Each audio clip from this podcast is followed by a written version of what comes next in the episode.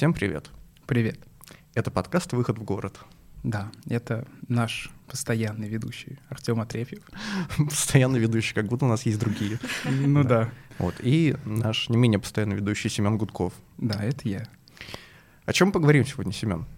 Слушай, опять, возвращаясь к теме Клабхауса, да? Так, давай. Чем он интересен? по большей части сейчас. Значит, от того, что там заблокировали, заблокировали, значит, сам знаешь кого, уже и, разблокировали, кстати. Да, и недавно тоже был скандал, когда м, тоже девочек, отстаивающих э, современные прогрессивные взгляды, тоже начали блокировать. В общем, там интересная война. Это я к чему? Тема у нас сегодня довольно актуальная, горячая. Мы сегодня проговорим про гендерное планирование. Вот. У нас в гостях сегодня Настя Красильникова, соосновательница проекта Всем Толкс и исследовательница города. Привет, Настя. Всем привет. Да, очень рада тебя видеть. Спасибо, вот. я тоже очень рада, что меня сюда позвали. Вот. Нам просто показалось, что в целом тема гендера в городском планировании в России как будто она, она есть, но очень, как бы это сказать, не получает какой-то широкой огласки. И хотя это не паханное поле, и довольно интересно будет об этом сегодня поговорить. Тем более как раз у нас э, выпуск выйдет между двумя гендерными праздниками. Кто как бы не относился к 23 февраля, но все равно э, он тоже уже приобрел окраску а, ну да, гендерную больше. Вот. Я думаю, у нас сегодня будет плодотворный разговор. С чего хотелось бы начать? Я сегодня открыл замечательную книгу «Третье место». А, там есть несколько глав про... Ну, объясню для слушателей, что такое третье место. Это в социологии такая конструкция, которая объясняет активность людей социальную вне дома и вне работы. То есть есть э, первое место — это дом, второе место — работа, и третье место — это там кофейни, бары, рестораны и так далее. Книга была написана если я правильно помню, еще в прошлом веке, по-моему, в 80-х годах. И несколько глав в этой книге посвящено как раз-таки полу, то есть, ну, полам, мужскому и женскому, в разрезе этих самых третьих мест. Что говорит э, господин Рэй? Я не буду пытаться уже выговорить его фамилию. Он говорит, что э, книга описывает, собственно, третьи места в Европе и в, по большей части в Америке, и он приводит такой пассаж. До нового времени, до середины 19 века, женщин в городах как будто вообще не существовало. Все городское пространство, все третьи места были приватизированы мужчинами. И он это объясняет тем, что, ну, в целом у нас общество и развивалось как довольно патриархальное, и все равно мужскому и женскому полу нужно как-то сепарироваться и нужно друг от, от друга отдыхать, но из-за социальных причин третьи места получили мужчины. Готовясь к выпуску, я изучал кейс, как, как такую конструкцию, такую модель объяснительную, а, в котором оказывается, что женские места — это все, что связано с домом, дом, сад, возможно, воспитание детей и так далее. А мужские места — это все публичное, то есть есть разделение на частное и публичное. Настя, что ты думаешь по этому поводу? А, да, я бы сначала хотела немножко поправить тебя, Артем, насчет полов, потому что лучше все-таки говорить гендер, а не пол. Мы будем говорить слово гендер, но как э, эквивалент слова пол, как просто более красивое слово. Ну да, да, да, просто потому что пол это просто чисто биологические функции, а гендер еще социальное наслоение, да. поэтому угу. я думаю, что нам лучше это да, слово окей. использовать. Принято. Да, а, насчет разделения на публичное и приватное, а, да, дело в том, что в феминистской урбанистике, которая вытекла из феминистской географии, которая как раз-таки примерно в то же время, что и книга Альденбурга развивалась, то есть 70-80-е годы, было принято мнение, что есть действительно деление на публичное и приватное, и женщины закреплены за приватным, они не имеют доступа в публичные э, сферы, в то время как мужчины в этих публичных сферах э, спокойно себя чувствуют. А если мы говорим про новое время, то э, действительно так оно и было. То есть женщины еще не имели полноправного доступа к публичному, попросту потому что у них не было прав. Не было права голоса, не было права собственности, если мы говорим про Европу, права там занимать какие-то должности и так далее. Но все равно, мне кажется, вернее, я так думаю, что а, большинство, для большинства людей это деление на приватное и публичное не было прям таким уж четким, поскольку поскольку а, оно было прерогативой довольно обеспеченных и привилегированных людей. То есть это были либо богатая буржуазия, либо аристократы, которые могли иметь э, приватный дом, в котором э, женщина как бы была заточена, а в то время как женщины из более бедных слоев, они не имели такой возможности, они не могли просто сидеть дома, заниматься хозяйством, они должны были выходить из этого дома, в том числе они, они могли выходить из дома, но не для досуга, как мужчина, например, а для того, чтобы выполнять свои предписанные традиционные роли. Но вот смотри, мне кажется, я бы здесь вот с тобой, может быть, отчасти поспорил, потому что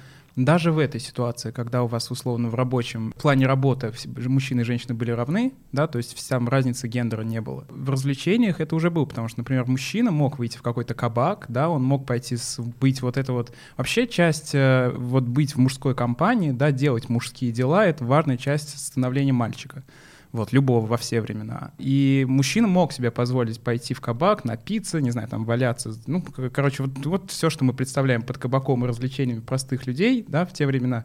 Женщина же бы за это, я думаю, ее бы по головке не погладили, если бы она себе такое позволила. Да, безусловно, если женщина появлялась в подобных местах досуговых э, без сопровождения мужчины, то ее, как правило, автоматически маркировали как э, падшую женщину, как женщину, которая недостойная. Mm-hmm. Поэтому, да, в этом плане я согласна. То есть женщина не могла, например, э, свободно фланировать, да, то есть вот фланер — это очень важный для урбанистики понятие, да, как человек, который изучает город, наслаждается этими городскими образами, визуально их как-то считывает. А женщина-фланерка была невозможна, причем довольно долго, кстати. Это интересный момент, потому что в одном из фильмов 20-х годов «Берлин. Симфония города», как-то так он назывался, режиссер решил запечатлеть женщину, которая стояла просто, ну, стояла, бродила по улицам, и критики автоматически тоже считали ее как проститутку.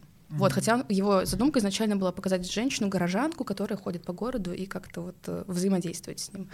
Я немного вернусь к пассажу про еще до фланирования. той же самой книги господин Альтенбург. Он описывает ситуацию, когда мужчины развлекались в таверне, а их жены, они сидели на ступеньках таверны этой самой, и там свой досуг проводили, их внутрь не пускали. Но я сейчас тоже вот подумал, что женщины иногда могли попасть в вот это публичное поле, как мне кажется, да, Потому что если представим, ну, мне кажется, это независимо от класса, да, было, что у вас у семьи гости, друзья мужчины собрались в большом зале, и женщина так или иначе обслуживает, да, вот этих мужчин, и так она вот приобщается частично, наверное, к этому, к этому обществу, она что-то может подслушать, что-то что вот такое вот, но понятно, что это неполноценное приобщение, да, это, это, это, это абсолютно неравноправно, да, но я думаю, что это было из серии вот допустить, там, женщины, я думаю, наверняка могли допустить до каких-то неважных, да, разговоров, вспоминаем все эти литературу классическую, где, когда мужчины говорили, что выйдете там женщины, мы будем обсуждать сейчас дела государственные важные, это, конечно, да, это не про какое равноправие тут речь не идет. Скажи, а вот сейчас, ну понятно, мы сейчас говорим о прошлом, сейчас как? Что-то меняется? Ну, конечно, меняется. Вот опять-таки, как я уже говорила, деление на публичное и приватное, оно было вот довольно, ну, с середины XIX века когда начали устанавливаться капиталистические отношения, вообще появилось разделение между работой и домом, потому что раньше, там, до урбанизации, работа была, могла быть сосредоточена в доме, там, если сельское хозяйство, например. Когда женщины получили права, они получили отчасти и доступ к городу, то есть они стали более свободно ходить по улицам в начале 20 века, например, в Европе, опять, если мы говорим про Европу. Но все равно тут произошел такой любопытный момент, потому что к современности нужно немножечко, чтобы прийти к современности, нужно это, это проговорить. Женщины получили доступ к городу, они стали в него выходить, но при этом случился такой момент, что они потеряли вот эту вот патриархальную защиту, которая была у них, пока они соблюдали этот традиционный э, гендерный контракт. То, что да, вот ты женщина, ты сидишь дома, я мужчина, я тебя обеспечиваю, и ты, пожалуйста, там за часть, за то обеспечение, которое я тебе даю, ты жертвуешь часть своих свобод. Сейчас ты получил эти свободы, значит, ты лишаешься моего обеспечения и моей вот этой вот патриархальной защиты. И тогда вот в начале 20 века наблюдается очень стремительная а, сексуализация женских образов и, соответственно, изменение изменение отношений между гендерами, в том числе и на городских улицах. То есть там э, уже можно было свободно смотреть на женщину, да, как-то пытаться с ней заговорить, приставать к ней. И вот как раз-таки такие проблемы, как кэтколлинг, э, уличный харасмент, они начали mm-hmm. формироваться отчасти из-за этого вот в начале 20 века. Артем, что ты задумался? У меня на самом деле чуть-чуть пораньше моя мысль еще застряла, не в 20 веке, а еще в 19 Можно ли сказать, что какой-то вехой в развитии феминистского движения, в, вообще в развитии женских свобод явилась османизация Парижа, и то, что в городе появился и опыт фланирования, люди стали просто по городу ходить, и это такой вид досуга появился, по сути. И в целом вот эта досуговая функция, она в городе появилась. Появились те же самые пассажи, те же самые магазины, куда можно было женщине пойти и занять свое время. То есть можно ли сказать, что опыт османизации Парижа и в дальнейшем такого же преображения других европейских городов, он как-то повлиял на феминизм в целом, на городской феминизм частности. Ну да, отчасти можно сказать, потому что действительно, как ты сказал, пассажи были таким довольно безопасным местом, где женщины могли получать какой-то городской опыт, потому что это такое, ну это не совсем публичное пространство, то есть оно такое лиминальное, но с одной стороны публичное, потому что там есть другие люди, но при этом оно связано с приватными функциями, то есть с покупками, покупками там для одежды, ну, для дома. Я и так далее. думаю, еще дело в том, что там все равно ты чувствовал себя в безопасности, потому что там были люди твоего слоя класса, и ты не ожидал там ничего сверхъестественного подобного. Ну да. Вот. И в целом то же самое сейчас распространяется на торговые центры. То есть очень многие исследовательницы говорят о том, что исследователи тоже говорят о том, что женщина может получить полноценный какой-то фланирующий опыт, когда она находится в таком торговом пространстве, будь то пассаж, либо торговый центр, если мы говорим про современность. Mm-hmm. Но при этом я к космонизации Парижа немного негативно скорее отношусь, потому что это все-таки такая этатистская мера по усилению контроля за гражданами. Ну, да. То есть Мы и... это в прошлом выпуске тоже к, к этому же пришли. Ну, Артем красиво у нас, же стало. Арте, Артем, а, Артем у нас сторонник того, того, что стало красиво, это же хорошо. Я сторонник того, что людям от этого хуже стало. А, у нас это вечная борьба. А вы обсуждали то, что изначально одна из, из целей османизации была про недопущение демонстрации? Демонстрации, да. да, да. Это, это э, ну. Кстати говоря, Извините, да. усомнилась. Кстати, про демонстрации мы когда готовились к выпуску, я, я думал, что вот движение суфраджисток — это, в принципе, ну, такая предтеча современного городского протеста. Те формы выражения своего недовольства, которые использовались еще в начале 20 века ими, сейчас активно используются даже вот во время уже прошедших акций протеста в той же самой Москве. Да. То есть одиночные пикеты, какие-то столкновения с полицией, ну, хотя, конечно, спорно были ли они в Москве, конечно, и так далее. Это еще и не только городской, но и такой политический во многом инструмент выражения недовольства. Слушай, ну вот мы с тобой поговорили про то, как было раньше, поняли, что было не очень хорошо. По сути, женщины были выдавлены из города, их пространством был отдельный дом и все, скорее всего. Что сейчас? Понятно, что стало лучше, но с какими проблемами сейчас э, сталкиваются люди различного гендера в, в городах в современных? Первое, что приходит, я думаю, в голову, это проблема безопасности. Да. Я думаю, это самая вообще остро стоящая проблема для женщин в городах мира в целом, не только в, в России. Да, да, да. И вот как раз-таки мне кажется, что эта проблема безопасности связана с разрушением вот этого патриархального контракта. Очень, конечно, условно, но раньше женщина была под защитой мужчины. Понятно, что это все равно не гарант был, то есть все равно совершалось насилие против женщин. А, и в, в больших масштабах просто после его как бы, разрушения уже Хотя все равно отчасти это сохраняется, потому что я вот часто замечаю, что для того, чтобы пресечь какие-то нежелательные взаимодействия э, на улицах, нужно сказать, что ой, сейчас мой парень подойдет, ой, сейчас там мой папа подойдет. Кто-нибудь, короче, сказать, что есть какой-то мужчина, который, если mm-hmm. что, придет, и типа ты будешь с ним разбираться.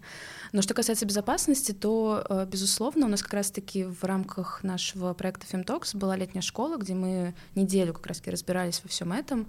И безопасность на улицах города — это первоначальная вообще тоже проблема феминистской урбанистики, потому что она началась с лозунга «личное — это политическое», когда активистки пытались проблематизировать изнасилование, да, то есть раньше довольно долго она не обсуждалась, даже не была преступлением изнасилования, а, но вот 60-е годы после убийств, громких убийств женщин на улицах, активистки стали выходить на улицы, и у них была такая акция «Вернем себе ночь», они выходили и по ночным улицам шли с плакатами, с демонстрациями, с кричалками какими-то, чтобы как бы заявить, присвоить это ночное городское пространство. И эти акции до сих пор проходят, в том числе в России, несколько раз был в Москве, в Петербурге. А, а тебе не кажется, вот ты сказал, что стало как-то, что стало из-за смены да, вот этого патриархального строя женщина освободилась, но при этом не получила новую защиту, и поэтому отчасти все это сохраняется. Но тебе не кажется, что вот когда все это произошло, произошел переход к, в большинстве там, цивилизованных стран к правовому государству, и вот эта роль патриархальную отца взяла на себя государство. То есть теперь тебе не надо идти к своему мужчине и просить его помощи, ты можешь рассчитывать на законы, которые, в принципе, там, в демократическом обществе там развитом, они равны для всех. Или это не, не, не так работает? Ну, отчасти так, да. Но если мы говорим про Россию, то я, я бы не хотела идти в, в полицейский участок и заявлять о том, что, например, было изнасилование в мою сторону какое-нибудь. Или, ну, или там харасмент — это не преступление сейчас. Mm-hmm. Катколлинг — это не преступление. То есть это про, скорее, про социальные нормы, про то, как это в обществе до сих пор нормализовано. Вы совместно с командой Femtalks выпустили ЗИН про безопасных женщин в большом городе, где ты в своей статье пишешь, что харасмент относит к спонтанному поведению, и он может быть предотвращен с помощью городского планирования. Первое, что приходит из э, вещей, которые городские планировщики могут сделать для, для создания более безопасной среды, это, э, ну, если мы берем проблему там, темных улиц, это улучшит освещение. Какие еще, возможно, менее явные меры могут использовать вот э, урбанисты и городские планировщики для того, чтобы обезопасить город а, для женщин и через это для всех горожан в целом, потому что да. это, это же не только это проблема безопасности в целом, я думаю, это один из ее подпунктов. Да, ну помимо э, увеличения освещения, это просматриваемость улиц. То есть очень часто, например, в темных переулках, когда ты идешь и, например, не понимаешь, есть ли кто-то за тобой, и в частности вот в самые яркие города, где были э, приняты меры гендерного мейнстриминга, это Вена, Торонто, и там как раз-таки вот эти вот зеркала ставились, которые позволяли видеть, есть кто-то за тобой и так далее.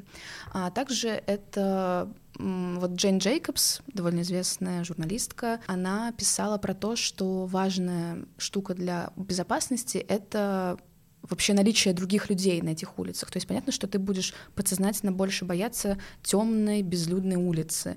А если там есть какие-то магазины, есть, э, может быть, общественные пространства, в которых люди собираются, сидят на лавочках, а, то ты будешь чувствовать себя безопаснее.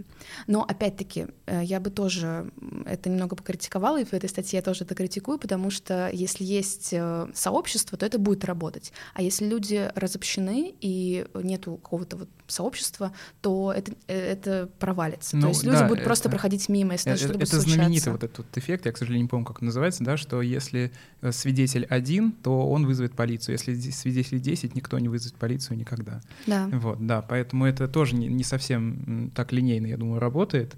И из э, интересно, ты привела пример про то, что территория должна просматриваться, да. Недавно я видел кейс, э, когда не помню где, тоже в вот в рамках вот этого гендерного акта гендер, о гендерном планировании делали подземный переход и сделали не только как бы, чтобы обезопасность, э, обезопасить женщин, его сделали полностью освещенным хорошо и добавили между выходом и входом несколько промежуточных подъемов, чтобы в случае чего женщина могла быстро подняться на улицу.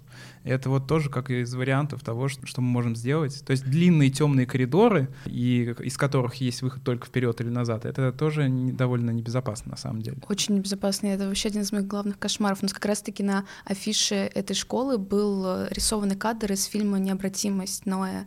А, Вы не, не нет, смотрели? Нет. Там просто есть ужасная сцена насилия в, как раз-таки в подземном переходе. И там никого не было как раз, и поэтому это, вау, это ужасно. Мне на самом деле кажется, что вот эти вот подъемы дополнительные, это в целом такая это форма какого-то экстренного реагирования, с которым у нас в России очень большие проблемы. И э, у нас как-то зрения... об этом не думают вообще. У нас есть ситуация сейчас, и все. Ну, нет, ну ты извини меня, ну, у нас даже институты полиции, которые должны эту прямую обязанность выполнять, они не работают де-факто. Они заняты другим очень важным делом, разгонять школьников на Тверской. Буквально вот была история вчера, по-моему, когда девушку несколько часов убивали, я не помню в каком городе, девять раз, по-моему, или семь звонили в полицию, она не приехала. Когда убьют, тогда и позвоните. Да. Ну, здесь мы, конечно, приходим больше не к гендерному планированию, а в целом про институции, институты несовершенные. Поэтому я думаю, что это не тема нашего разговора, хотя это, конечно, все Но грустно. она очень связана э, все-таки, как мне кажется. Ну да, ну то есть э, в, в, в ситуацию, когда институциональная как бы система не работает, видимо, нужно опираться на сообщество и на то, что будет работать вне зависимости от э, как-то так и мафия и устроена, она так и появилась. Как-то потому так что устроена ОВД инфо. Да, ну на самом деле гражданское общество, да, и Что интересно, так и работает. Когда государство этим не занимается, приходит на место гражданского общества и вообще люди, потому что я знаю, например, а, инициативу «Позвоните Гале», по-моему, она да, называется, да, да? когда вы Про можете бары. прийти в любой бар, сказать бармену «позвоните Гале», и это значит, что вас преследуют и вам вызовут полицию. Это, безусловно, низовая инициатива, которая появилась не по воле. Есть еще всякие приложения с тревожными кнопками, например. То есть, чтобы, если ты в беде, ты нажимаешь эту кнопку, и твои, ну, это твоим контактам, которые ты выбираешь, передается сигнал о том, что ты в опасности, твоя геолокация транслируется. Я буквально недели две назад смотрел какую-то историю, как э, девушка в Австралии ее похитил человек, вот, и с помощью такого приложения она смогла выбраться живой невредимой. Вот. Но это было в Австралии. В России э, я пока не могу себе такое представить, Хорошо. если честно. А, есть еще какие-то ключевые проблемы, с которыми женщины сталкиваются сегодня в городе? И, возможно, решения какие, какие-то есть еще? Да, есть вот, э, кстати, забыла сказать, есть такая вещь, как страх преступлений. Ее это очень часто обсуждают в феминистской урбанистике. Это такой парадокс, который связан с тем, что женщины очень сильно боятся вообще много чего на улицах города, не только. И э, по статистике как раз-таки женщинам э, больше угрожает опасность не в публичных местах, а в приватных. То есть э, я не помню точную статистику, но гораздо чаще женщины подвергаются насилию со стороны знакомых людей. А в то время как мужчины как раз-таки с большей вероятностью будут жертвами какого-то преступления на улице. При этом женщины боятся больше. И это такая тоже... Это связано с чем? Это выученный, э, как бы выученный за долгие столетия страх, вот это вот вечный бояться угрозы какой-то от, со стороны, или это больше среда на это как-то влияет? Среда тоже может на это влиять. Ну, то есть вот эти меры гендерного мейнстриминга, они, а, безусловно, хороши, и я не говорю, что их не нужно внедрять, их нужно внедрять, но одними фонарями и зеркалами э, проблему насилия на улицах не решить, и проблему того, что женщины не чувствуют себя свободно на улицах города, тоже не решить. А, это связано в том числе с тем, что женщины чувствуют свое ну, неравноправное положение в обществе в целом, и это, в частности, транслируется на ее какие-то а, ежедневные взаимодействия с городом. Ну, то есть я могу по себе сказать, я мне иногда бывает прям дискомфортно одной находиться где-то. Или, например, в, там, прийти в бар и сесть за стойку в одиночестве, я себе очень слабо могу это представить, потому что я, я, я знаю то, что мое одиночество за этой барной стойкой явно вызовет внимание и какие-то нежелательные mm-hmm. взаимодействия. Вот. И страх преступления также еще может э, ну, быть вызван тем, что приватной среде дома, хотя, опять-таки, насколько дом может считать чисто приватным пространством, особенно в век социальных сетей и так далее, тоже большой вопрос. Но даже если там, например, в межличностных отношениях есть какая-то проблема, есть какая-то угрожающая ситуация, женщина может переносить этот страх на уличные какие-то городские взаимодействия. Есть такой стереотип, правдиво он или нет, не знаю, что вообще шопинг и торговый центр, как ты уже чуть ранее упомянула, это до сих пор пространство женского фланирования. И шопинг это такая, по сути, женская практика, да, ну, известен, известен стереотип, когда ты приходишь, не знаю, со своей парой в, в торговый центр, женщина, значит, идет по магазину, мужчина там скучает и, дай бог, залипает в телефон, в телефон и э, скучно, в общем, ему. Это релевантно сейчас? Это э, как ты это прокомментируешь вообще? Торговый центр это место для современного фланирования, действительно? Ну, это такое фланирование очень ограниченное и коммерциализированное. То есть все равно это связано с потреблением. И как раз-таки вот тоже важный момент, что когда м- женщина получила в Европе там право голоса и так далее, она еще получила право потреблять. То есть жен, женское освобождение связано в том числе с тем, что м, она стала потребительницей, это было выгодно а, угу. рынок, ну, капитализм, да. в общем, мы, мы все понимаем тут. А, и, а, безусловно, да, а, я, наверное, соглашусь с тем, что шопинг это скорее женская практика, просто потому что так, э, ну, традиционно сложилось, что женщины делают большинство покупок. То есть они делают большинство покупок по дому, будь то продукты или какие-то товары для дома. Они э, чаще покупают одежду, поэтому да, можно сказать, что единственное возможное место, где женщина может в безопасности пофланировать, это торговый центр, но опять-таки там тоже есть какой-то контроль в виде камер наблюдения, в виде охранников, и это довольно ограниченный опыт. Ну, то есть, я думаю, вы согласитесь, что гораздо интереснее ходить по городу, чем да, по да, торговому конечно. центру. Хорошо, а тогда такой вопрос. А остались ли у нас еще в современном городе чисто женские и чисто мужские какие-то пространства? Ну вот как торговый центр, да, мы говорим, что это, ну, при, преобладающее это женское место. Хотя я знаю несколько моих подруг, которые ненавидят шопинг. Я просто просто вообще и никогда в жизни их не затянешь в торговый центр. Но мы говорим, что окей, вот похожие такие какие-то мужские, более мужские или более женские, или еще какие-то там э, какие-то варианты Ну, вы, кстати, еще насчет торговых центров, сейчас же еще ну, онлайн шопинг очень развит. Ну, то есть лишний раз я бы тоже не пошла в торговый центр, но это так просто mm-hmm. ремарка. Насчет мужских и женских пространств. Э, ну, мне кажется, что у нас вот сфера ухода довольно гендеризирована сильно. То есть есть э, салоны красоты, маникюрные салоны, в которые приходят женщины. И это, кстати, тоже довольно интересная такой феномен, потому что там прям какие-то комьюнити образовываются, то есть женщины записываются конкретные мастерицы, да, у них есть какие-то разговоры, это прям важный какой-то ритуал. И я знаю, например, некоторых своих подружек, которые ходят в маникюрные салоны конкретным мастерицам, опять-таки, и для них это прям ритуал заботы о себе, какая-то прям какое-то исцеление в этом нестабильном мире. А, вот. А для мужчин это сейчас, наверное, какие-нибудь барбершопы. Барбершопы, да, конечно. В которые, кстати, женщину не пустят. Это вот интересный момент, что в салон красоты э, пускают мужчин. То есть э, есть там прям иногда в парикмахерских или, в, сал... или там в маникюрных салонах э, опции, там мужской маникюр или мужская стрижка. А женщины барбершопы не пускают, потому что это как бы вот как эквивалент того, чем раньше был гараж, мне кажется. То есть туда да, приходят мужчины, абсолютно. они э, свои борды там как-то ухаживают за ними. И даже если, например, женщина придет сделать мужскую стрижку, побриться на лысо, например, она хочет, ей скажут, типа, нет, приходите в свои салоны красоты, это наш наше мужское место. Слушай, а было же недавно какой-то какой скандал в Питере. Да, да по-моему. Там было э, кафе, э, я не знаю, ну изначально с, с феминистской направленностью или нет, но поправь меня, то ли в какие-то часы, то ли туда вообще запретили вход мужчинам. Как это для тебя? Это... Нужно ли вообще запрещать вход э, мужчинам или женщинам в какие-то места? Или это пережиток прошлого?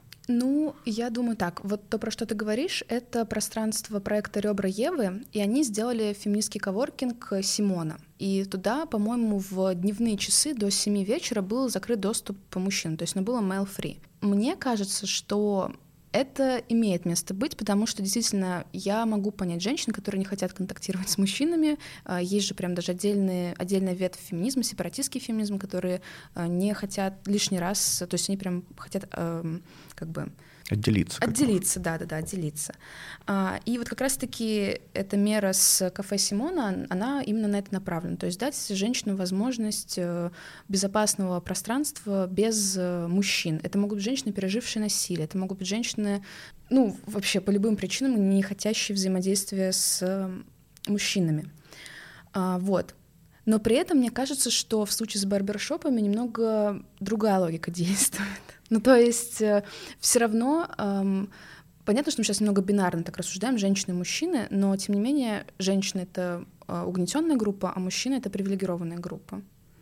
И поэтому мне кажется, что в случае с барбершопами действует как раз-таки привилегия, а в случае с э, Симоной действует попытка вот как-то выстроить свое какое-то хотя бы временное пространство. По-моему, это называется отри- отрицательной э, э, дискриминация, по-моему, это называется, или что-то, э, негативная дискриминация, или, или как-то так. В общем, когда ты дискриминируешь, потому что ты дискриминируешь группу, которая сейчас наверху, потому что нижние не могут пройти наверх если ты их не будешь дискриминировать. То есть мы должны дискриминировать э, мужчин, ну, то есть мы должны ограничивать их в правах, чтобы выровнять их до уровня, как бы, чтобы женщин приподнять до их уровня. Вот я, я, я так понимаю, сейчас ты говоришь об этом, что когда мы работаем с угнетенными группами, мы можем э, ограничивать доступ э, какой-то, да, то есть говорить, что это угнетенная группа, мы для их безопасности ограничиваем доступ. Нельзя.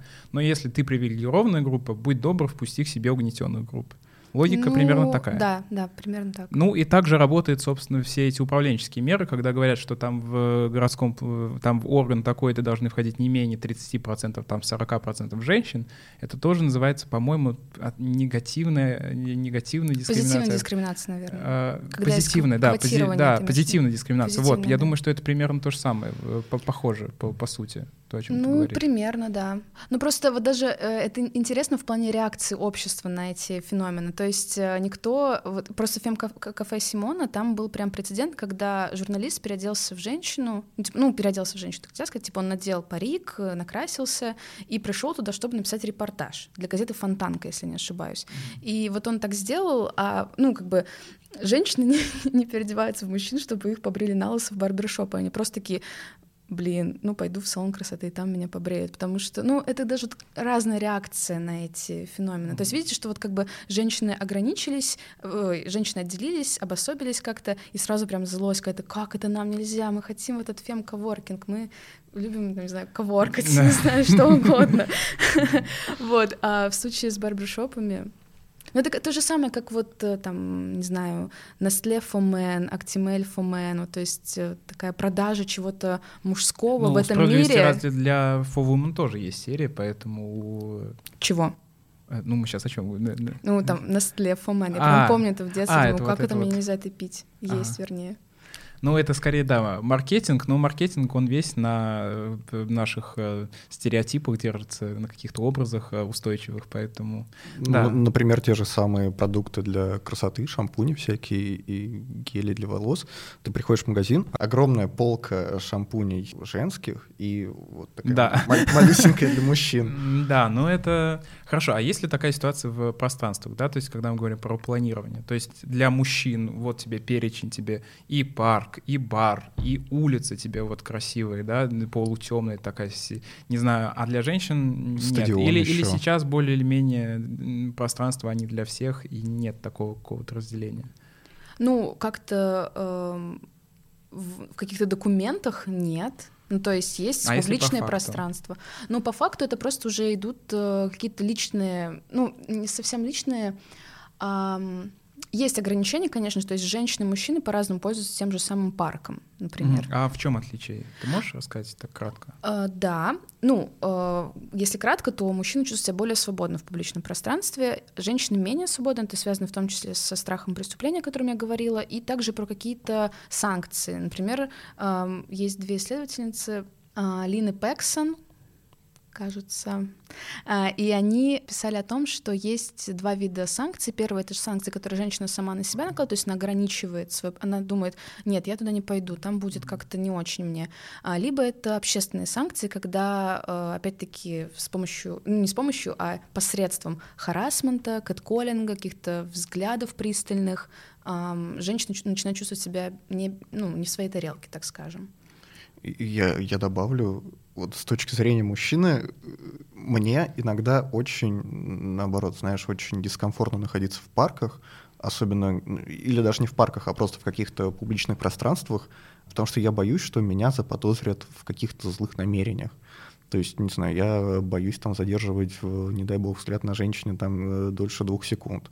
Я боюсь идти сзади женщины и стараюсь все время проходить вперед, чтобы она абсолютно. чувствовала себя в безопасности. То есть, мне кажется, не все мужчины сейчас уже чувствуют себя более свободно. Я, я вот на себе сомневаюсь. Ну, это честно. на самом деле не только про общественное пространство. Я могу сказать, что то же самое там в переулке, когда ты идешь один, за любым человеком, на самом деле, независимо, женщина, мужчина, я тоже стараюсь, когда я понимаю, что, ну, ты задумался, идешь, да, и ты понимаешь, что ты идешь за человеком по пятам, и ты думаешь, так, Сейчас он думает, что я его преследую, сбавлю-ка я ход, либо наоборот, обгоню его быстренько, чтобы он там... Не переживал. Да. Я, я кстати, что... в общем, я стараюсь немножко пройти вперед, если вот женщина со мной идет ночью, но дальше не уходить. Потому что если что-то случится с ней, чтобы я мог отреагировать, и как бы, ну, она, я надеюсь, что она думает, что, типа, это не преступник, и если что, то можно положиться. А вот. я как-то раз решил помочь пожилой женщине, ей было очень тяжело. Потом посидел ночью, в милиции. Ночью шел, она меня избила клюшкой и сказала, пошел нафиг, урод. Вот. И с тех пор я, мне очень тяжело помогать людям. Блин, ну, кстати, это тоже к вопросу про глаза улиц, который Джейн Джейкобс, э, которую Джейн Джейкобс писала. Я тоже один раз решила вмешаться в такую ситуацию. Я видела, что в метро зашли несколько девочек, подростков, и за ними зашел мужчина какой-то странный, он какой-то в камуфляжной форме был, и как-то с ними странно разговаривал. Я видела по им лицам, по их лицам, что им как-то дискомфортно. Он как-то трогал их так в щеку, как-то по волосам трепал, и они прям такие были, они улыбались, но при этом как-то смущенно. Uh-huh. И я э, решила подойти и сказать, типа, девочки, а вы знаете, кто это? И типа мужчина на меня поворачивается, смотрит очень с возмущенным видом, и они такие, это наш папа. Я такая, Очень неловко.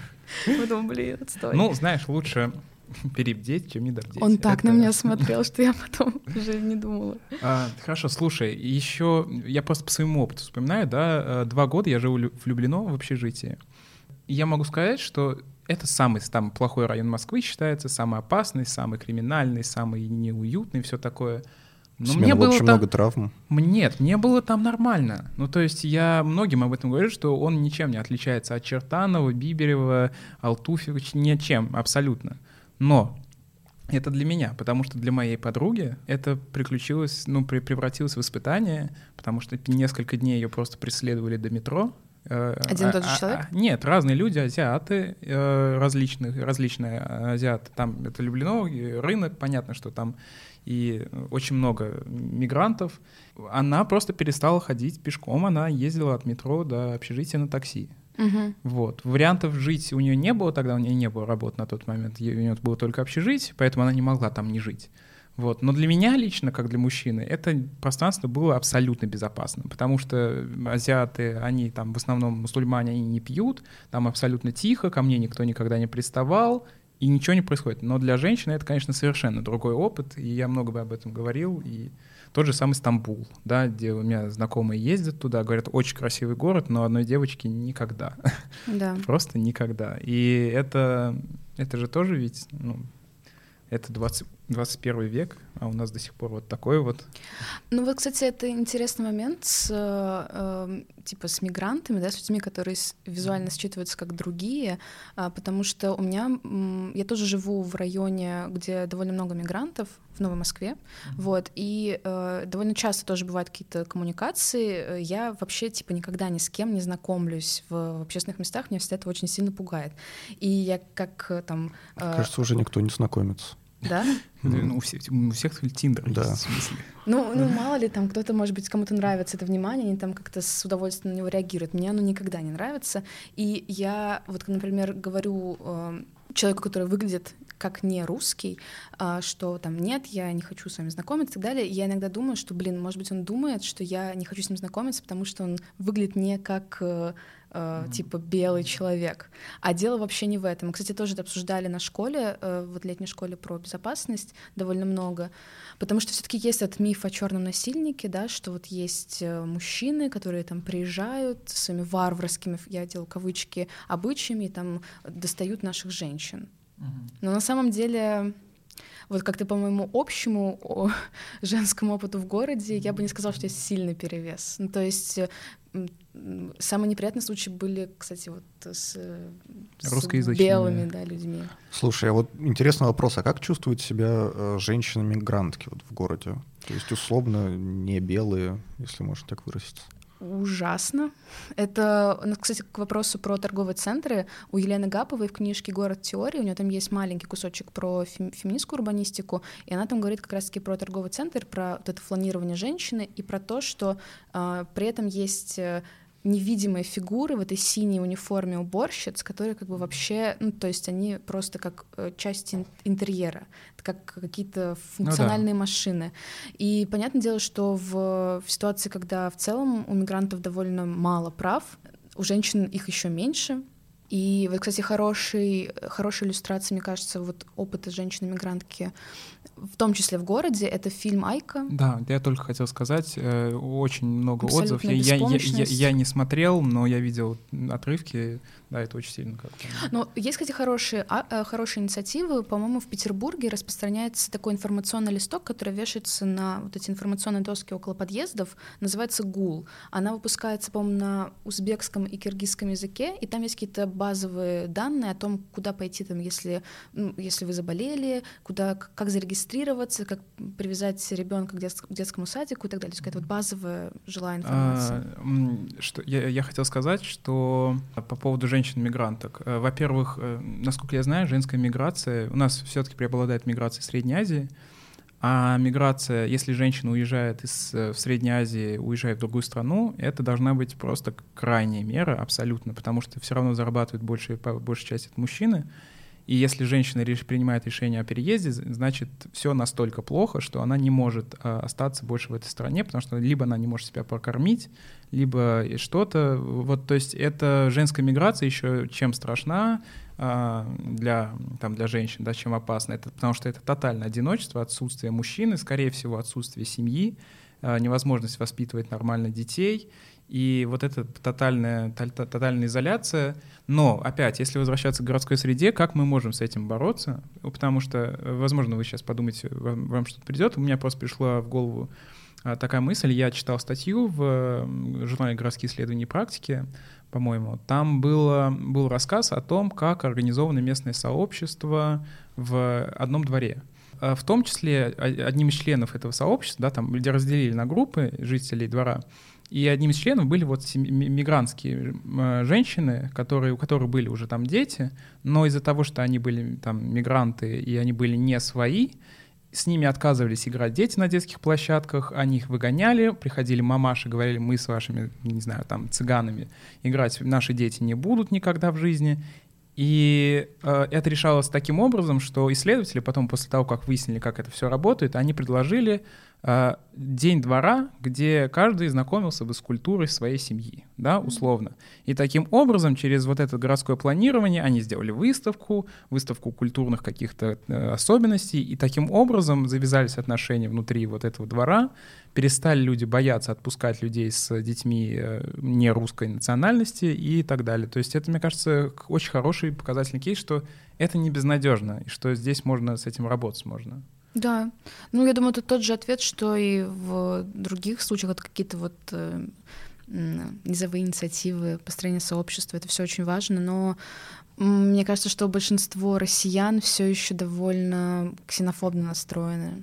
Ну, то есть там даже вот мои родители, например, я могу им сколько угодно говорить, что там это плохо, так нельзя говорить, они все равно будут вот на этой своей, там, типа, при, понаехали, вот это все они продолжают mm-hmm. с такой точки зрения рассматривать. Давайте перейдем к гендерным политикам на уровне городов. А, политикам конкретным? Юлия Навальная, кто у нас? Ну, а, Дарья Беседина. Дарья Беседина, кстати, я с ней работала. Так. Вернее, я на нее работала, когда она избиралась. В избирательном штабе у нее была. Здорово. Выбил меня Семен с колеи.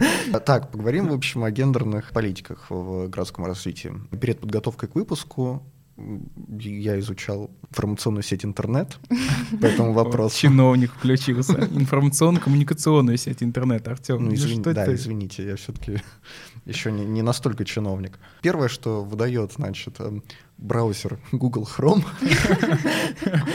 это опыт Вены. Ты сильный researcher. Можно по-русски, пожалуйста? Исследователь. Вот, да. Это опыт э, гендерной политики Вены. Там в середине 90-х годов поняли, что, видимо, что-то происходит не то в городе, и начали как-то привлекать к э, внимание к проблемам гендерного неравенства а, через, казалось бы, на первый взгляд, неочевидные вещи. То есть там поменяли пиктограммы, допустим, на, в общественном транспорте или на каких-то там... Дорожных знаках. Да, дорожных знаках. Там отказались от деления детских площадок на площадки для мальчиков, площадки для девочек и так далее. Расскажи нам какие-то еще кейсы вот, вот такого вот э, гендерного планирования на уровне городов в мире существуют, и я уверен, что существуют. Вот, и где, и как там все происходит. Да, кстати, насчет Вены очень интересная штука про эти пиктограммы, которая демонстрирует, мне кажется, то, насколько насколько вообще вот андроцентричен э, вообще в целом наш мир, потому что когда эти пиктограммы заменили, одна из них, помимо там дорожной работы, там переход и так далее, там был э, эваку... эвакуационный выход. То есть это вот зелененькая штучка, и там просто дорисовали хвостик фигурки и сделали юбку.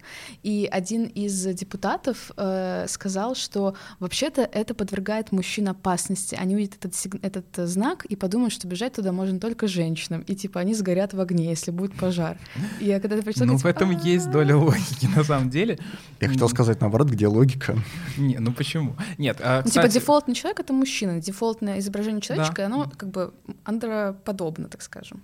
Но, насколько я знаю, на самом деле, по поводу знаков, э, одним из прорывов там э, конца 80-х э, годов, по-моему, прошлого века, стала замена, в том числе и в Советском Союзе, знаков. раньше там были на переходе, типа вот этот пешеходный переход был мужчина, переходящий улицу. Потом его заменили на вот это вот уже универсальную международную просто круг какой-то. Ну, в общем, это... Пытались уйти от... Да, да, пыта... пытались недалеко. уже... Ну почему? Ушли достаточно. Понимаешь, если мы дорисуем еще какие-то другие э, гендерные признаки, то это уже будет перекос в другую сторону, да? Как бы тут вариантов немного. Вы либо делаете абсолютно... Есть же, кстати, сейчас есть э, попытки сделать э, с помощью VR-технологий абсолютно гендерно-нейтральный голос, гендерно-нейтральные модели, модели, но выглядит пока это жутковато, если честно. И человеку, я думаю, человеческому мозгу, мозгу просто в силу его биохимии какой-то очень трудно это воспринимать как что-то свое пока еще. Вот, потому что я видел, это действительно воспринимается как что-то нет, спасибо. Мне кажется, что все равно типа традиционный человечек с кружочком и с пятью палочками это автоматически мужчина. А женщина, если дорисовать юбочку внизу. Я так в детстве рисовал. Я так до сих пор рисую.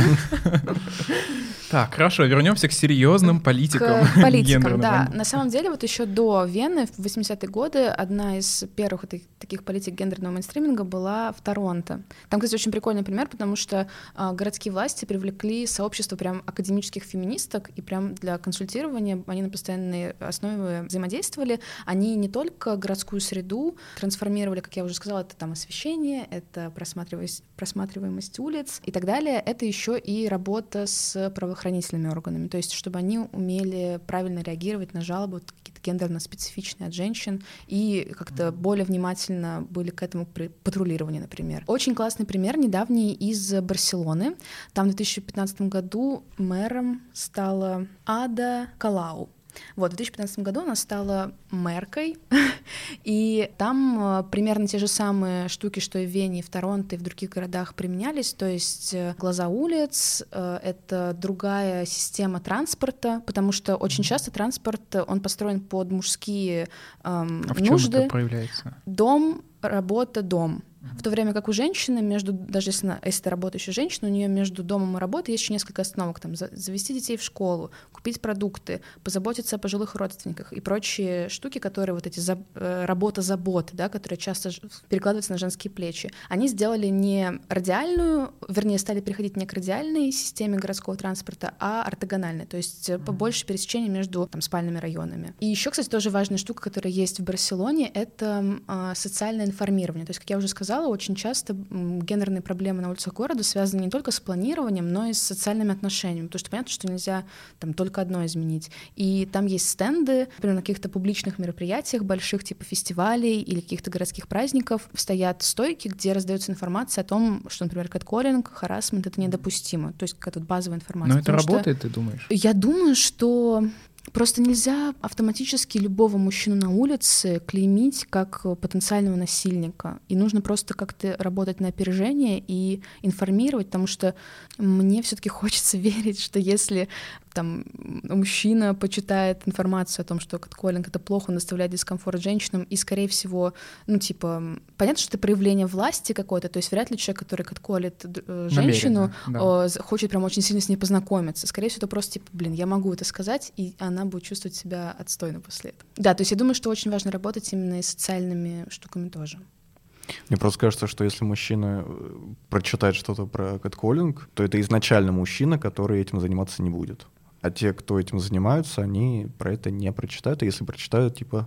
Нет, забудут. я думаю, если это будет вот пропаганда с государственного телевидения какого-то, да, вот то, что есть то, что есть сейчас на пропаганду там, ну, каких-то более-менее понятных э, ценностей и вещей, то это бы работало по-другому, потому что все это супер лобильно, и людям, в общем-то, что сказать. Э, они просто, на самом деле, часто люди просто не знают, что женщины испытывают. Я э, есть прекрасный пример, э, как мужчина понимает, да, что такое харасмент.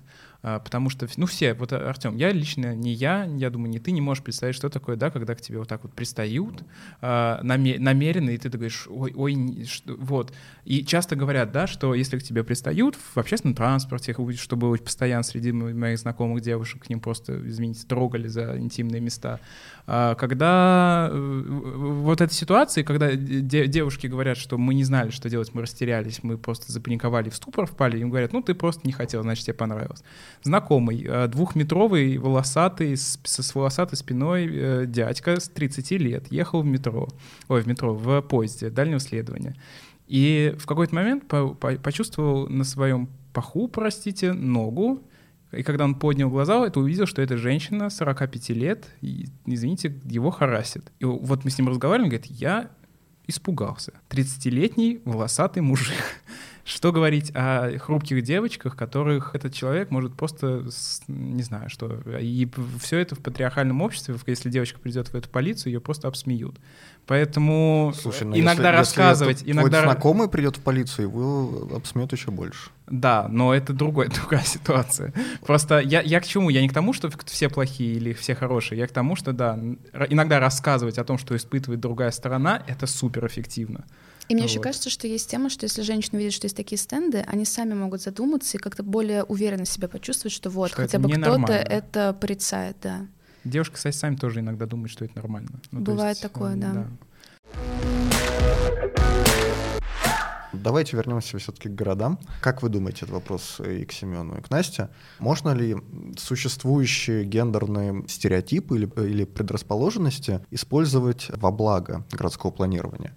Объясню, что я имею в виду. А, есть замечательная книга или статья, сборник статей, называется «Социальные вопросы и гендерные подходы в урбанистике», перевод Белорусского государственного университета и Института, Института прав человека и гуманитарного права имени Валенберга. Там автор одной из статей говорит вот что. Мужчины и вот эта изначальная предрасположенность к социальным взаимодействиям, к внеш... взаимодействиям с внешним миром, и женщины, как люди, которые больше привыкли взаимодействовать с миром каким-то внутренним, как это можно использовать в городском планировании? Мужчины лучше работают с какими-то более масштабными проектами и видят ситуацию в целом. Это не мои мысли, это мысли автора статьи.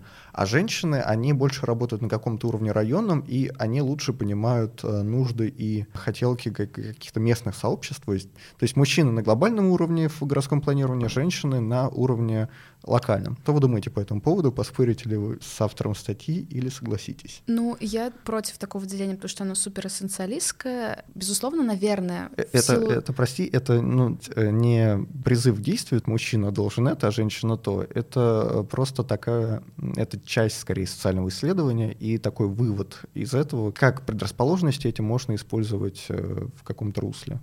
Я понимаю, да, я согласна, что отчасти эти предрасположенности есть, но они вызваны, опять-таки, социальными причинами, тем, как, э, как, какова там женская гендерная социализация и мужская. И это все равно довольно такое бинарное деление, которое не всегда соответствует действительности. Ну, наверное, просто в силу того опыта, который женщина получает в течение жизни, даже сейчас, там даже в прогрессивном мире, а, наверное, она будет лучше разбираться в каких-то вот локальных, э, более приватных, скажем так, э, вещах, чем мужчин, потому что мужчин, как правило, он даже не интересует приватный мир дома и так далее. То есть это считается чем-то да, не масштабным, не, не, не по-мужски. Недостойным да. вот мужского внимания, внимания, да. да.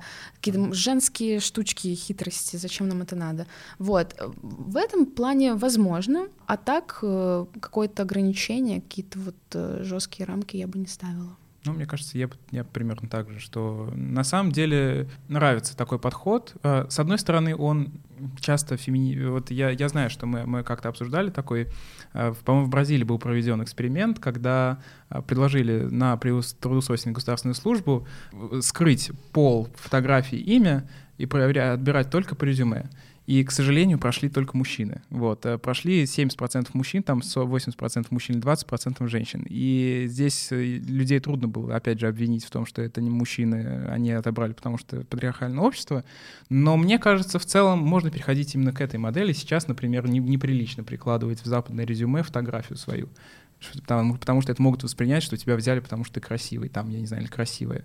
Вот. Мне кажется, как-то должно идти вот, вот в эту сторону. То есть неважно, мужчина ты или женщина, важно оценить твои способности, а там уж, ну, как э, зави- зависит от твоего вклада. И я знаю, мне кажется, ну, можно найти сразу на любой, на, на этот тезис десяток женщин, которые владеют крупными компаниями международными и ведут такие какие-то стратегические проекты. А есть куча мужчин, которые ничего из себя, в общем не представляют. Да, можно И- вспомнить еще великих женщин-урбанисток, там ту же самую Джейн Джейкобс, э, Джанет Садик Хан, мэра Парижа Анну Идальго. Мэра, кстати, или мэрку?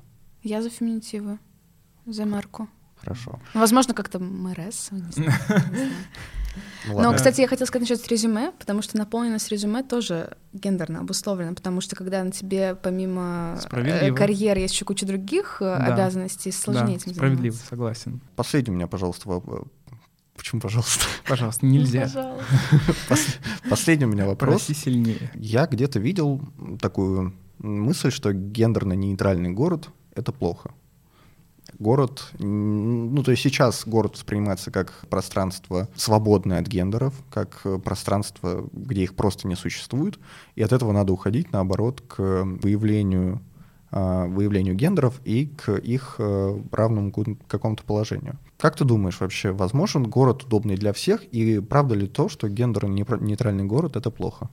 Мне кажется, что в случае с гендерной нейтральностью в любом отношении, не только к городу, есть опасность, что э, происходит унификация по мужскому образцу. То есть э, все, все унифицируется по мужскому образцу. То есть гендерная нейтральность — такой немного абстрактный концепт, который сложно, как мне кажется, перенести на реальность. А, И в случае с, э, если мы говорим про феминистскую урбанистику, мне кажется, что феминистский город он удобен не только для женщин. Ну, то есть мы уже перечисляли, то есть освещение, а, более там широкая и разветвленная автобусная или там транспортная сеть, она удобна будет не только для женщин, удобна для всех людей в целом, да, и э, поэтому я думаю, что феминистский город — это как раз-таки город для всех. Ну, кстати, это частый тезис, который повторяют феминистки, что феминизм — это в первую очередь про борьбу для мужчин и про освобождение мужчин. Потому что как Ну, не только перестанут... Ну, в нет, ну просто как только перестанут стигматизировать женщин, просто половина а, тех стигм, которые лежат на мужчинах, там, не крась ногти, не будь, не веди себя, веди себя как мужик. Зарабатывай больше, Зарабатывай не больше, плачь. не плачь, да. То есть у тебя не спадает, потому что тебя не перестают женщины, перестают чем-то негативным быть. Но я бы на самом деле э, тоже, я, мне кажется, все равно, что должно быть право у сообществ каких-то, у групп людей закрываться и не пускать чужаков. Если женщины не хотят пускать мужчин, они могут не пускать мужчин.